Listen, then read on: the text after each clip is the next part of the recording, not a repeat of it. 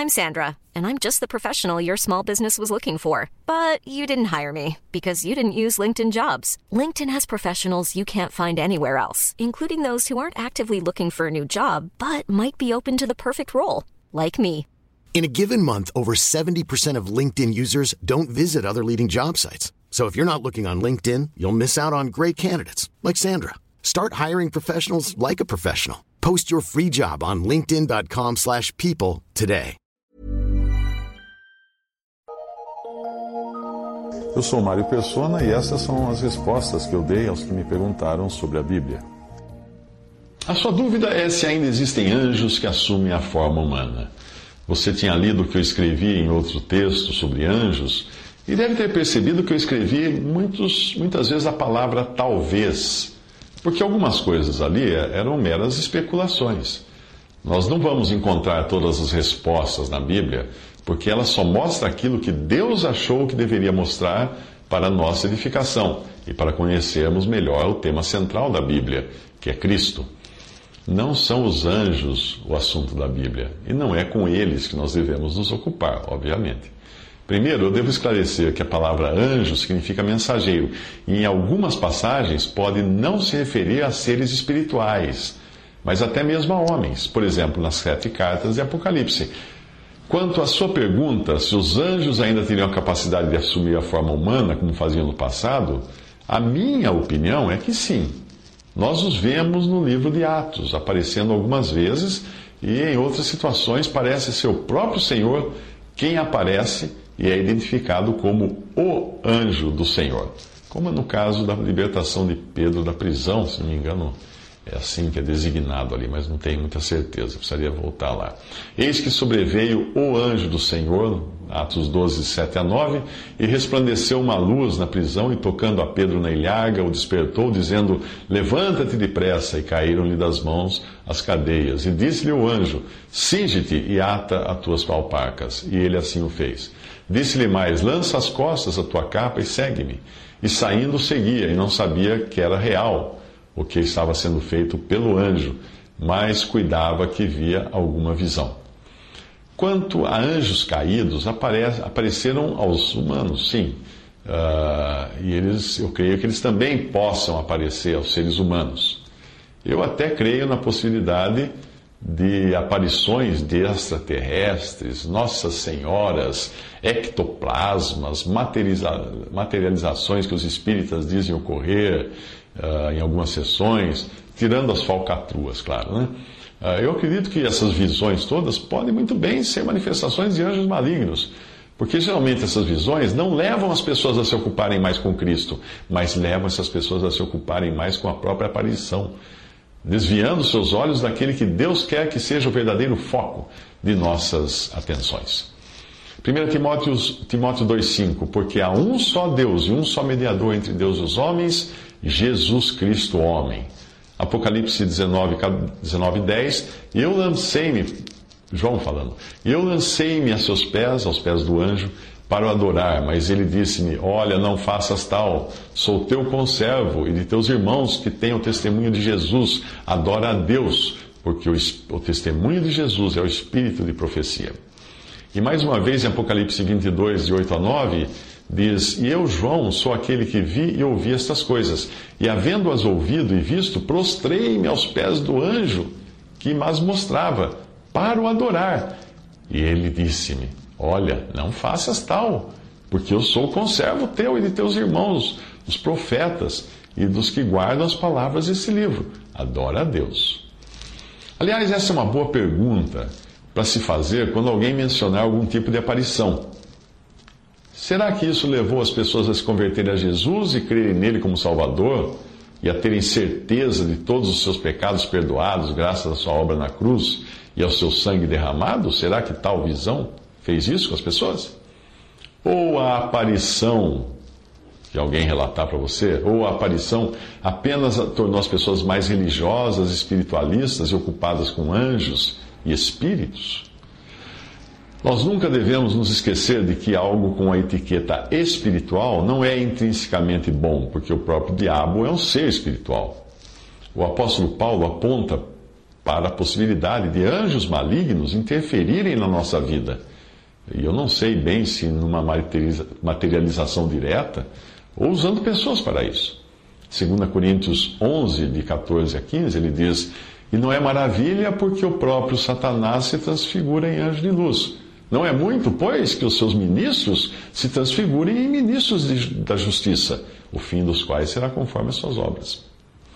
Tomás de Aquino, que viveu por volta de 1200, eu acredito, deixou um tratado sobre anjos, no qual identifica nove ordens de seres espirituais, divididas em três grupos: os serafins, que estariam no topo dessa pirâmide, isso você vê em Isaías 6,2, os querubins, Gênesis 3, 24 e Ezequiel 10, de 1 a 2, os tronos, ou como em Colossenses 1,16, as dominações, Colossenses 1,16 também, as potências, em 1 Pedro 3,22, as potestades, em Colossenses 1,16, os principados, Colossenses 1,16, os arcanjos, 1 Tessalonicenses 4,16 e os anjos, nome usado genericamente.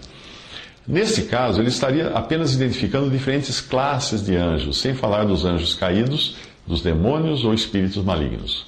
Embora a atividade angélica uh, manifesta, né, aparente, tenha sido muito maior na antiguidade por estar relacionada a Israel, a quem a lei também foi dada por intermédio de anjos, como fala em Atos 7,53, eu creio que ainda nós temos os anjos por aí, interferindo na nossa vida, nos guardando, etc., como faziam com os israelitas no passado. Segunda Reis 6, de 15 a 17. E o servo do homem de Deus se levantou muito cedo e saiu, e eis que um exército tinha cercado a cidade com cavalos e carros. Então seu servo lhe disse: Ai, meu senhor, que faremos? Ele lhe disse: Não temas, porque mais são os que estão conosco do que os que estão com eles. E orou Eliseu e disse: Senhor, peço-te que lhes lhe abras os olhos para que veja. E o Senhor abriu os olhos do moço e viu, e eis que o monte estava cheio de cavalos e carros de fogo em redor de Eliseu. Mas também nós temos os demônios, tentando nos fazer tropeçar e nos enganar, sendo o diabo, que é o título dado apenas a Satanás, o líder deles. 1 Pedro 5,8 fala: Sede sóbrios, vigiai, porque o diabo, vosso adversário, anda em derredor bramando como leão, buscando a quem possa tragar.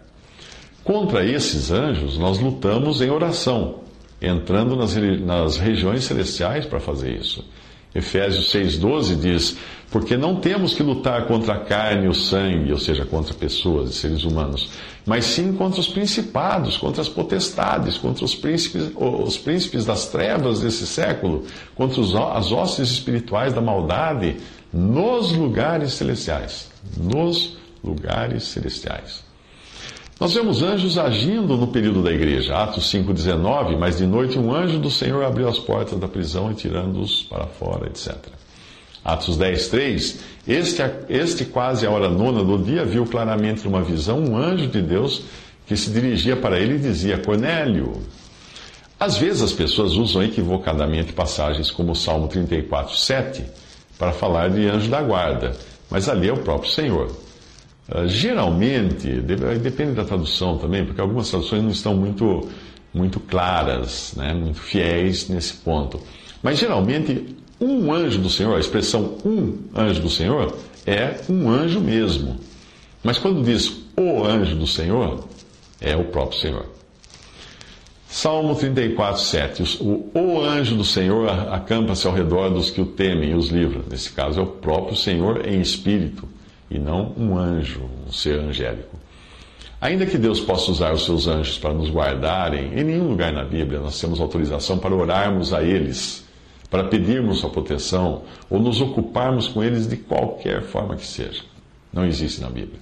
Nada na palavra de Deus mostra que o poder desses anjos, caídos ou não, uh, de assumirem a forma humana tenha deixado de existir. Mas é certo que não devemos nos ocupar com eles, porque dificilmente nós saberíamos identificar se nós estaríamos tratando com um anjo de Deus ou com um ministro de Satanás travestido de ministro de justiça. Gálatas 1, 1, 8 diz: Mas ainda que nós mesmos, ou um anjo do céu, vos anuncie outro evangelho além do que já vos tenho anunciado, seja anátema, ou seja maldito.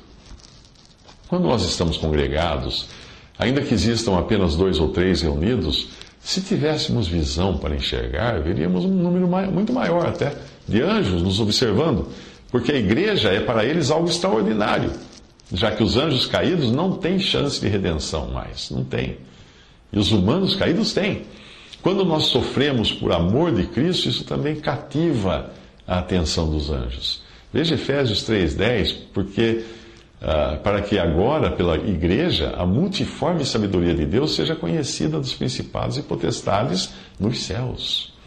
1 Pedro 1,12, aos quais foi revelado que não para si mesmos, mas para nós, eles ministravam, eles apóstolos, eles profetas, perdão, do Antigo Testamento, eles ministravam uh, essas coisas que agora vos foram anunciadas por aqueles que, pelo Espírito Santo, enviado do céu, vos pregaram o Evangelho, para as quais coisas os anjos desejam bem atentar.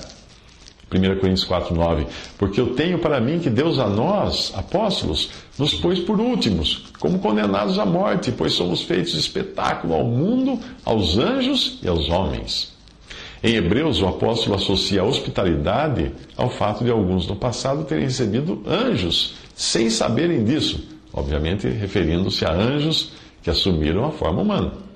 Hebreus 13, 2: Não vos esqueçais da hospitalidade, porque por ela alguns, não sabendo, hospedaram anjos.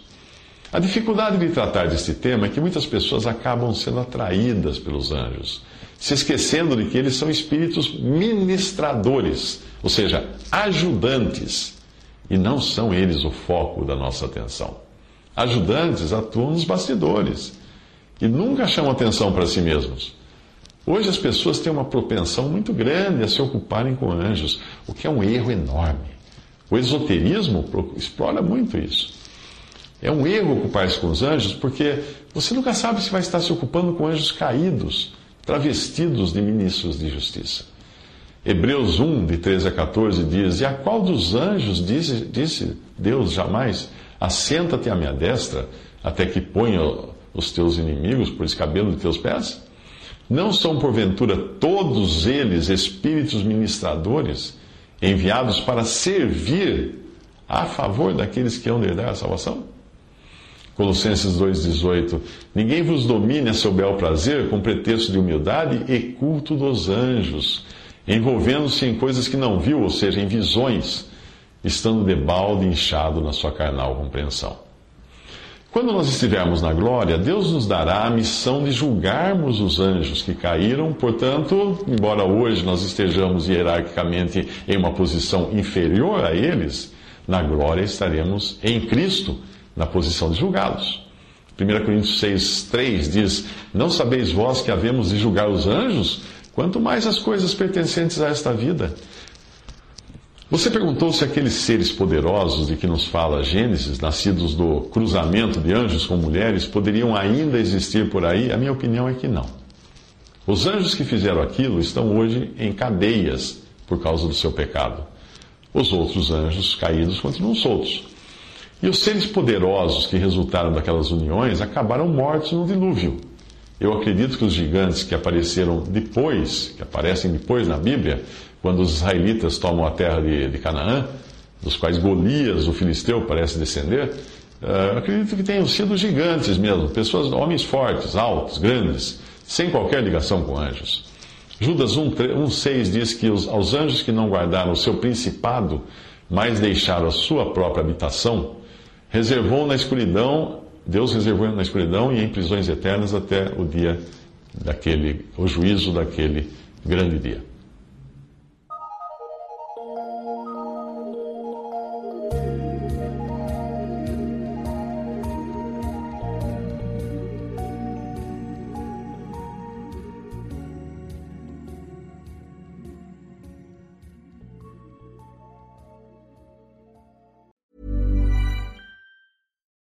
I'm Daniel, founder of Pretty Litter. Cats and cat owners deserve better than any old fashioned litter. That's why I teamed up with scientists and veterinarians to create Pretty Litter.